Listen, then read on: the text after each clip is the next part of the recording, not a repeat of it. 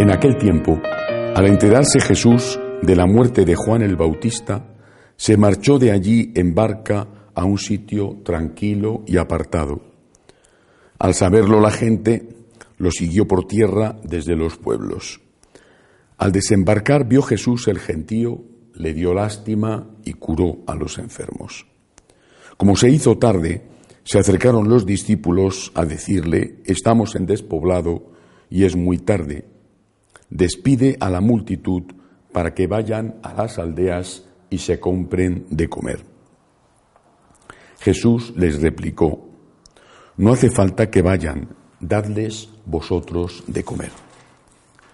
Ellos le replicaron, si aquí no tenemos más que cinco panes y dos peces.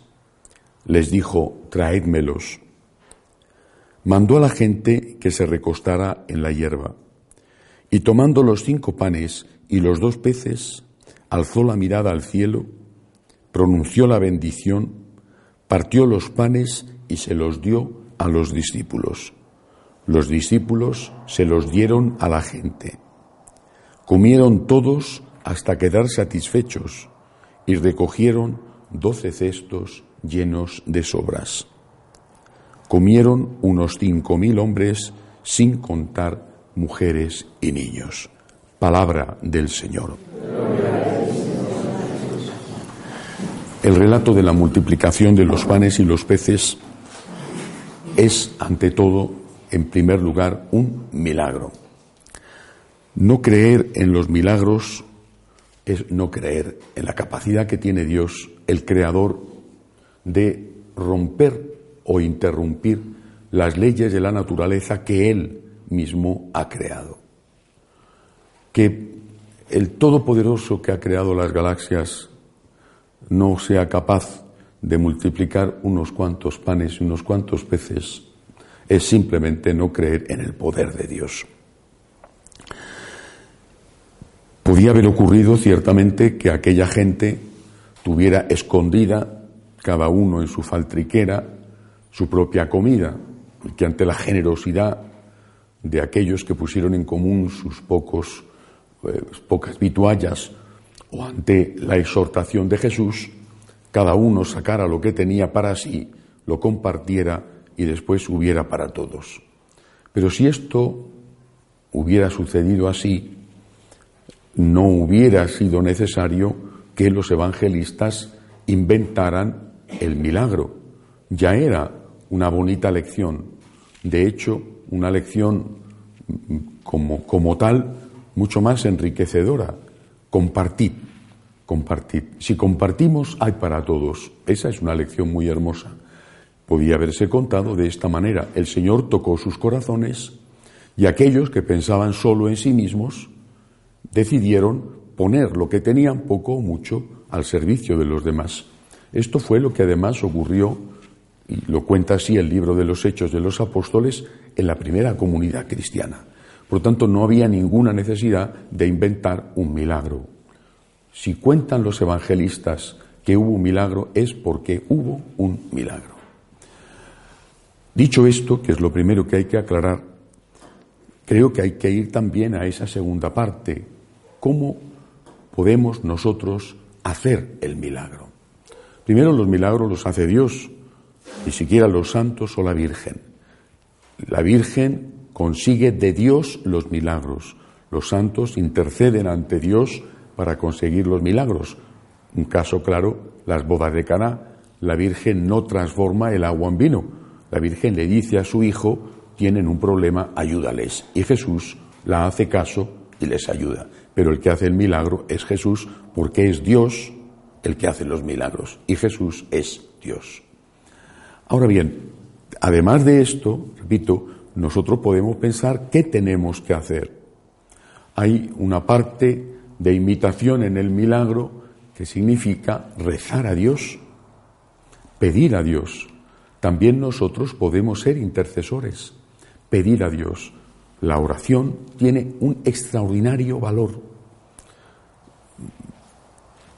No puede ser que Dios no es, no es posible y no es que Dios ignore las oraciones, por ejemplo, de las madres. No puede ser. Si no ignoró la petición de su mamá, no ignora las oraciones y las lágrimas de las madres.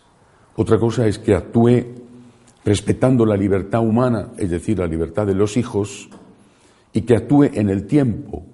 Cuántas conversiones se han producido ya en la edad adulta, es decir, cuando los padres de ese que se convertía o de esa que se convertía ya no estaban en la tierra para verlo, pero desde el cielo sí.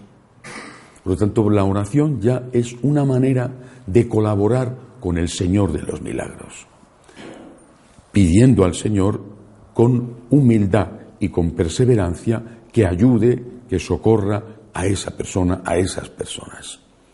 Y luego viene la otra parte, el milagro de la conversión de nuestro corazón. Si nosotros somos capaces de darle, de compartir y darle al otro que no tiene, al menos una parte de lo que nosotros tenemos, ya el Señor ha hecho un milagro. Pero el milagro en este caso no habrá sido que se nos ha multiplicado el dinero en el banco. El milagro habrá sido que nuestro corazón se habrá sentido tocado por el amor de Dios y habrá llegado a echar mano al bolsillo o a echar mano del poco tiempo libre que tenemos para dárselo a aquel que lo necesita. Ese es un milagro. Es el milagro que Jesús hace tocando nuestros corazones. Nosotros podemos colaborar con el Señor también ayudando a que el Señor toque los corazones de los demás. Pero tenemos que empezar por permitir que el Señor toque el nuestro. Somos capaces de agradecer a Dios por todo lo que nos ha dado, ofreciéndole al menos aquello de lo que podemos prescindir.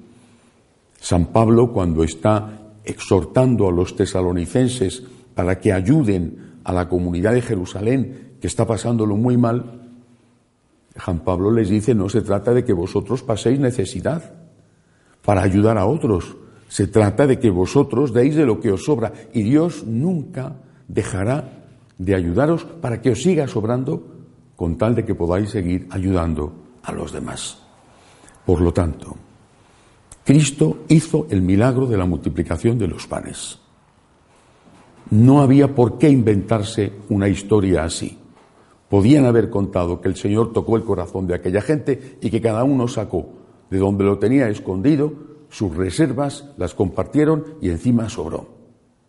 Si cuentan esto los evangelistas es porque lo hizo. El Señor es Dios y puede hacer milagros. Negar esto es negar la divinidad de Cristo. Ahora bien, nosotros colaboramos con los milagros, repito, rezando para que el Señor ayude a los que lo necesitan, también a nosotros, y además dejando que el Señor toque nuestros corazones y nos haga capaces de compartir aquello que tenemos, para que los que tienen menos tengan algo. Pensemos, entre otros, en los que están pasando necesidad en Venezuela, por ejemplo, en Cuba, en Nicaragua, por citar tres ejemplos que no son los únicos. Y no solamente cristianos, personas al margen de su denominación religiosa. Si tú tienes y amas al Señor, si tú tienes y eres agradecido con el Señor, no puedes quedártelo para ti. No podrás resolver los problemas del mundo. La Madre Teresa decía, yo sé que lo que yo hago es una gota de agua en el desierto, pero esa gota de agua es mi responsabilidad y es lo que da sentido a mi vida. Eso es lo que tenemos que hacer. El Señor toca nuestro corazón, nosotros, llenos de agradecimiento, le decimos, aquí estoy Señor, cuenta conmigo y con todo lo que tengo. Que así sea.